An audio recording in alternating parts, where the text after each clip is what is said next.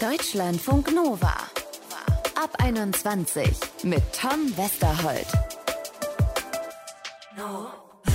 Na, Männer, nehmt ihr eure Kumpels, eure Freunde liebevoll in den Arm? Gibt's da auch schon mal einen Kuss auf die Wange oder ein Streicheln? Oder ist euch das viel zu nah, viel zu unmännlich und es wird sich höchstens mal gegenseitig abgeklatscht? Das ist das Thema in dieser Folge. Umarmung oder High Five, wie Männerfreundschaften sich verändern. Hallo dazu. Unter Freundinnen seit langem völlig normal, aber unter Freunden wenn es rein freundschaftlich ist, oft immer noch ein Tabu. Wir haben uns Gäste dazu eingeladen. Den Soziologen Paul Scheibelhofer. Er ist Assistenzprofessor für kritische Geschlechterforschung am Institut für Erziehungswissenschaft der Universität Innsbruck. Und dazu Andi, Anfang 20. Er studiert Kommunikationsdesign und ist angehender Fotograf und hat sich inhaltlich und fotografisch mit der Frage nach Männlichkeit und Zärtlichkeit unter Männerfreunden auseinandergesetzt. Er hat in seinem eigenen Freundeskreis nämlich genau diese Beobachtungen gemacht. Ich fand es etwas absurd, dass sich Mädchen oder Frauen körperlich nah sein können ohne dass es direkt sexualisiert wird und Männer das eben nur bedingt tun können oder sich zumindest nicht so fühlen, als würden sie es tun können. Und der Gedanke, der war immer wieder da während der Schulzeit, habe mich dann aber damals noch nicht so näher damit beschäftigt. Nach der Schule begann ich dann die Zeit so ein bisschen zu reflektieren und über mich und meine Umwelt nochmal ganz anders nachzudenken, als ich es vorher getan habe. Ich habe zunehmend Männer kennengelernt, für die das absolut kein Problem war, sich in ihrer Freundschaft körperlich nah zu sein. Und mhm. das gab mir nochmal zu denken. Ähm, wie ging es dir damit? Hast du selbst Lust gehabt, da freier zu sein? Also, dass Kumpels oder Freunde da auch mal mehr körperlichen Kontakt aufnehmen, äh, ohne dass es gleich irgendwie schräg aufgefasst wird?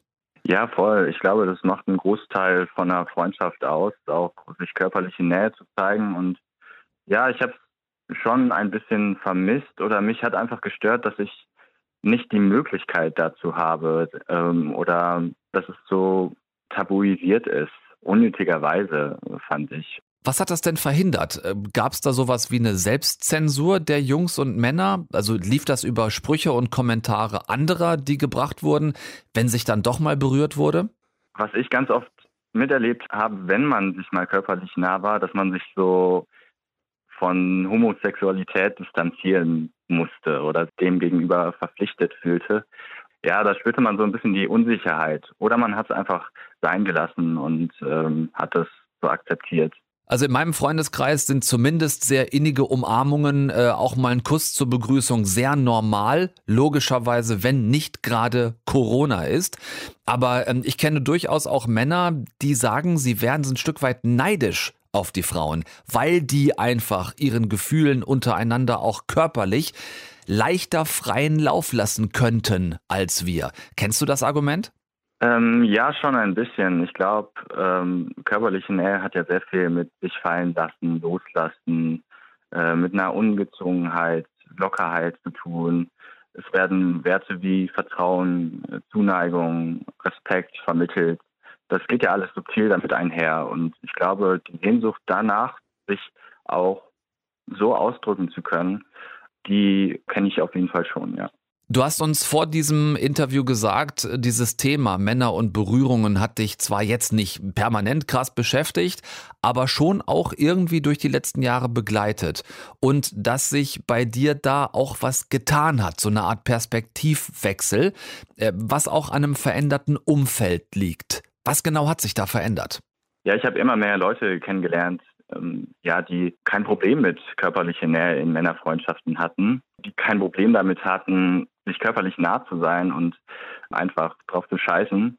Und das fand ich irgendwie inspirierend und als der Begriff Nähe und Distanz, so die Begriffe während der Pandemie nochmal eine ganz neue Bedeutung bekommen haben, habe ich äh, mich eben dazu entschieden, so eine Porträtreihe, so eine Fotoreihe zu machen, ähm, über Männerfreundschaften mit Männern, für die das kein Problem ist, die sich gerne einander nah sind und die total losgelöst von ja, vermeintlichen gesellschaftlichen Konventionen aktiv sind. Andi, du hast sogar ein eigenes Fotoprojekt zu dem Thema gemacht und dafür hast du Männer abgelichtet, die sich freundschaftlich, zärtlich berühren. nicht sexuell, sondern wirklich nur freundschaftlich innig. War es trotzdem schwer, da Leute für zu gewinnen? Ich würde sagen, hätte ich es in der Schulzeit gemacht, alleine ähm, hätte ich wahrscheinlich nicht die Connections gehabt. Nach der Schule, als ich in andere Kreise gekommen bin, ähm, ist es mir dann auch leichter gefallen, ähm, Leute ja, zu finden. Ich habe auf Instagram rumgefragt, ich habe Bekannte gefragt, ich habe Freunde gefragt und da habe ich dann auf jeden Fall doch mehr gefunden, als ich dachte und das hat mich auch total positiv überrascht oder fand ich auch diesen Prozess total inspirierend. Du hast das Projekt im Frühjahr 2021 veröffentlicht. Wie sind denn die Reaktionen darauf gewesen? Die Reaktionen waren ähm, krasser, als ich erwartet hatte. Ich dachte, das wäre so ein Gedanke, den ich immer mal wieder hatte und den ich mit mir rumtrage, den jetzt aber nicht zu viele genauso interessant finden oder genauso ja, problematisch finden wie ich. Und ich habe aber auf die Fotoreihe, als ich die auf Instagram veröffentlicht hatte, ähm, sehr positive Reaktionen und sehr interessante Erfahrungen von anderen ähm, bekommen, sehr interessante Nachrichten, und auch von vielen Männern, die ja den Gedanken teilen konnten. Ich erinnere mich jetzt gerade an einen Kommentar, wo jemand gesagt hat, er würde gerne seinem Vater gegenüber mehr körperliche Nähe zeigen und das fand ich sehr berührend irgendwie. Und ansonsten viel Zustimmung. Ich habe bei vielen das Gefühl gehabt, dass sie einfach mit meinen Gedanken da auf einer Wellenlänge waren, dass in ihnen das auch schon so gebrodelt hat, aber sie es auch nie ausgesprochen hatten. Kannst du vielleicht sagen, jetzt wo du dich da selbst freier fühlst und in einem freieren Umfeld unterwegs zu sein scheinst, was für Berührungen gehören für dich auch mal dazu und wie fühlt sich das an? Was einen großen Teil ausmacht, ist so eine richtig herzliche, auch gerne mal längere Umarmung und äh, die wirklich ehrlich gemeint ist. Das finde ich total schön. Ähm, ansonsten einfach dieses unbefangene, lockere, einander nah sein, mal auf der Couch chillen, wenn man irgendwie mit Freunden abhängt und einfach mal Arm in Arm sein. Ich glaube, das sind schon so Sachen, die ich einfach cool finde. Ja, diese Möglichkeit, das machen zu können. Haben sich dadurch auch Freundschaften vielleicht sogar intensiviert oder vertieft? Ja, auf jeden Fall schon. Ähm, also mir fallen schon ein, zwei Leute ein, wo das in den letzten Jahren nochmal gewachsen sind. Natürlich auch, weil die Freundschaften länger geworden sind, aber ich glaube, ähm, doch, das macht schon einen großen Teil von, von so einer freundschaftlichen Entwicklung aus. Andy hat sich persönlich und künstlerisch Gedanken zum Thema Männer und Berührungen gemacht und warum das unter Männern oft so viel distanzierter ist als unter Frauen. Hier bei Deutschlandfunk Nova hat er uns davon erzählt. Danke dir vielmals und alles Gute. Deutschlandfunk Nova. Paare, also Liebespaare, die sich innig umarmen und küssen oder Freundinnen, die mal miteinander kuscheln. Ja, das kennt Mann in dem Fall mit Doppel-N. Das ist normal. Wenn das männliche Freunde untereinander machen, dann gibt's aber oft mindestens komische Blicke oder sogar direkt einen blöden Spruch gedrückt. Darüber sprechen wir heute hier in Deutschlandfunk Nova. Wieso Berührungen, die mal etwas zarter sind als ein High Five oder ein Fistbump, eben bei männlichen Freundschaften für viele immer noch ein Tabu sind, das haben wir auch den Soziologen Paul Scheibelhofer gefragt. Er ist Assistenzprofessor Professor für kritische Geschlechterforschung am Institut für Erziehungswissenschaft der Universität Innsbruck. Klar, jeder Mensch ist anders, aber die Beobachtung lässt sich halt schon machen, also Berührungen zwischen Männern, dass die eher seltener sind und mindestens leicht tabuisiert. Ob er das auch so beobachtet hat und warum das so ist, war unsere erste Frage an ihn. Ja, ich würde dem zustimmen, zumindest in unseren Breitengraden ähm, sieht man da sicher eine Tendenz. Das beginnt schon früh.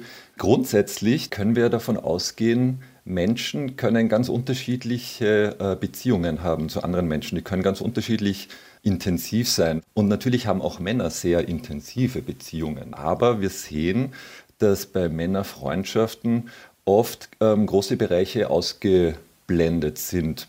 Bereiche, wo es in Richtung Gefühle, Emotionen, Unsicherheit, Verletzlichkeit geht, aber eben auch körperlich schlägt sich das nieder. Das heißt, ähm, so ein Klaps auf die Schulter, das, das geht schon noch, aber wirklich ähm, Hand in Hand gehen, einfach so ähm, auf der Einkaufsstraße, das machen zum Beispiel wenige Freunde. Worauf kann man das deiner Meinung nach zurückführen? Ja, ich denke, da muss man ein bisschen wegzoomen von dem einzelnen Mann, von einzelnen Beziehungen hin auf die Gesellschaft. Und da sehen wir, wir leben ja immer noch in einer Gesellschaft, wo Männer mehr zu sagen haben, mehr ähm, verdienen. Ähm, sie besetzen auch die Posten in der Gesellschaft, die mehr Macht haben etc. Das heißt, wir leben in einer Gesellschaft, wo Männer einerseits Privilegien genießen, andererseits kommen diese Privilegien quasi nicht umsonst. Sie müssen bestimmten Bildern entsprechen, um diese Privilegien auch zu verdienen. Offensichtlich ähm, ist es in unseren Breitengraden gleichsam gefährlich für Männer, wenn sie zu körperlich sind mit anderen Männern, dass sie eben ähm, der Gefahr laufen, dass man ihnen diese Männlichkeit abspricht, dass das in die Sphäre des Weiblichen und das wird dann eben oft auch das Homosexuelle ähm, gesehen, dass sie da reinrutschen. Und um diese Gefahr zu umgehen, oft gar nicht bewusst, ähm, sondern unbewusst, das haben wir gelernt, auch schon in der Kindheit, dass eben wie wir mit wem uns verhalten, also oft unbewusst tut man das dann nicht. Und man kann so gesehen auch sagen, das ist jetzt vielleicht ein bisschen widersprüchlich, aber das sind so gesehen Kosten der Dominanz. Also das sind Kosten, die Männer tragen dafür, dass sie insgesamt gesellschaftlich privilegiert sind. Aber man könnte doch auch sagen, äh, na gut, Sie sind in der Hierarchie dann in einer privilegierten Position. Da könnten sich Männer doch auch locker machen. Da geht doch dann alles, oder nicht? Ja, das könnte man glauben, dass die, die Privilegien besitzen, einfach alles können. Aber das ist eben nicht so. Also selbst die Queen muss sich an Regeln halten. Also auch in einem hierarchischen, ungleichen Verhältnis ist die dominante Position eingespannt in Normen, in Bildern, was es heißt, eben in unserem Fall ein richtiger Mann zu sein. Wir sehen das ja auch. Es gibt in jeder Gesellschaft, wo Männer Privilegien haben, auch Männer, die eben abgewertet werden. In der Schule ist es schon der Nerd oder der, auf den immer herumgehackt wurde, etc.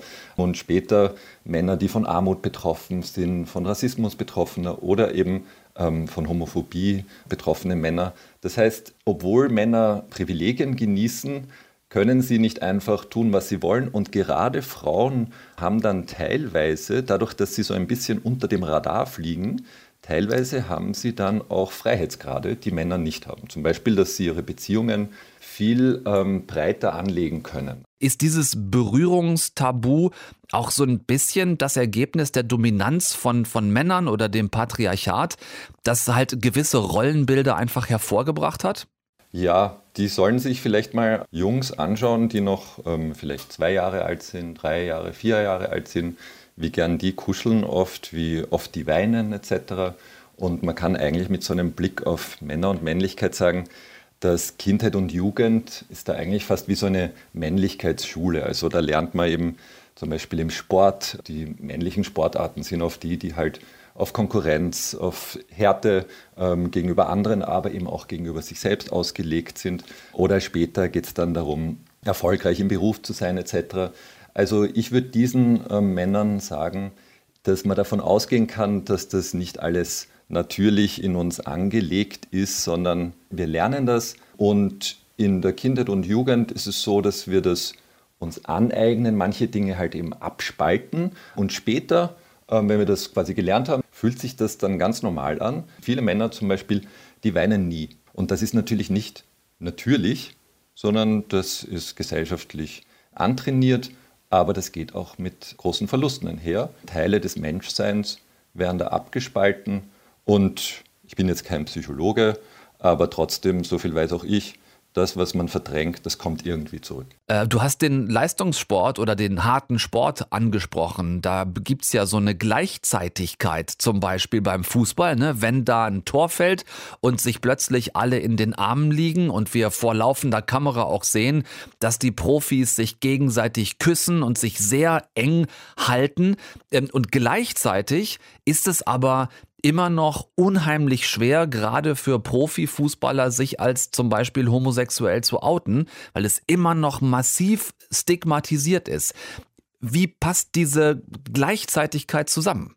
Ja, genau, das ähm, passt eigentlich auch gut zu der Rückkehr des Verdrängten. Also es gibt Forscher, die sagen, im Patriarchat braucht es riesigen Aufwand, Wir brauchen ein riesiges äh, Stadion. Dann brauchen wir 22 Männer, die einem Ball nachlaufen, den in ein großes Kästchen ähm, reinschießt. Dann dürfen Emotionen fließen, dann wird geweint etc. und dann wird umarmt. Wir haben dann so quasi Rituale, innerhalb derer es ähm, erlaubt ist. Aber wenn ich mir jetzt ansehe, dass erst vor ein paar Wochen der erste tatsächlich aktive Profifußballer offen zugegeben hat, ich glaube in Australien war das, ähm, dass er homosexuell ist. Aber wenn ich mir das ansehe, dann sehen wir, dass es mit dieser Offenheit, der Nähe etc. dann doch nicht allzu weit her ist, auch im Fußball. Männlichkeit wird ja auch öffentlich äh, immer stärker kritisch hinterfragt. Kann man da schon einen Unterschied sehen? Also ändert sich da zum Beispiel bereits was in den eher jüngeren Generationen? Also ich denke mir, wir sehen da auch so eine Gleichzeitigkeit, wie du vorher angesprochen hast, da öffnen sich einerseits ähm, Räume, wir sehen Jugendkulturen, Jungskulturen, die wirklich total interessant experimentieren mit Lebensformen, mit Beziehungsformen und die offensichtlich frustriert sind mit dem Angebot, was sie vielleicht auch von eigenen Vätern etc. mitbekommen haben. Und da würde ich schon sehen, dass da wirklich sehr viel passiert, was sehr begrüßenswert ist. Gleichzeitig denke ich mir, äh, mit jedem neuen Fast and Furious ähm, oder irgendwelche Actionfilme, diese Männlichkeit, die auf Distanz, Härte, Abwertung etc. Ähm, aufbaut, die wird nicht einfach von selber verschwinden. Also es wäre falsch, davon auszugehen, dass sich das quasi von selber überlebt. Gleichzeitig sehen wir, dass sich was bewegt und öffnet. Und ich denke mir, es ist wichtig, dass wir als Gesellschaft diese Öffnungstendenzen unterstützen, dass wir dem Sichtbarkeit geben in der Erziehung, in der Pädagogik, dass wir uns überlegen, wie können wir dem Raum geben, weil ich bin schon der Überzeugung, dass es einerseits uns hilft, Geschlechterungerechtigkeiten zu überwinden und andererseits, dass es einfach ein besseres Leben ist ähm, mit größeren Möglichkeiten auch für Männer. Andi, mit dem wir vorhin gesprochen haben, hat ja beschrieben, dass er eine Entwicklung durchgemacht hat. Und wenn ich dich jetzt richtig verstanden habe, Paul, dann hat ja jeder die Möglichkeit, quasi diese Entwicklung durchzumachen, oder? Ja, also Gesellschaft ist eine Sache, aber wir sind keine Marionetten. Also wir kriegen diese Angebote, uns zu identifizieren, uns das anzueignen. Aber ähm, wir können diese Angebote auch abweisen und wir können uns nach neuen Formen des Lebens umschauen. Ähm, Frauen haben das seit Jahrzehnten uns vorgelebt. Die leben jetzt ganz anders, als es noch für Mütter und Großmütter möglich war. Das heißt, wir können diese Räume ausweiten und man kann es auch probieren. Und vieles von dem ist ja oft unausgesprochen. Das heißt, wenn in meiner Freundesgruppe, die irgendwie nicht so körperlich ist, aber ich denke mir, ich will das eigentlich, vielleicht haben die eh nichts dagegen. Ähm, man kann es mal ausprobieren und schauen und dann gibt es vielleicht ein Gespräch und auf einmal ist mehr möglich als vorher. Und vielleicht finden die das eigentlich alle cool. Über die Frage, warum freundschaftlich innige Berührungen unter Männern oft immer noch so anders sind und auch so anders wahrgenommen werden als beispielsweise unter Freundinnen. Darüber haben wir gesprochen mit dem Soziologen Paul Scheibelhofer. Er ist Assistenzprofessor für kritische Geschlechterforschung am Institut für Erziehungswissenschaft der Universität in Innsbruck. Also, Mann mit Doppel-N, trau dich mal was Warmes, umarm deine Freunde ruhig mal, mit richtig festhalten und drücken. Klar, wenn nicht gerade volle Kanne Corona ist. Aber es kann grundsätzlich einfach richtig gut tun und ist kein bisschen unmännlich. Das können wir mitnehmen aus dieser Folge ab 21. Ich hoffe, ich war zärtlich genug zu euren Ohren. Danke, dass ich da Worte reintun durfte. Passt auf euch auf. Küsschen, bis bald.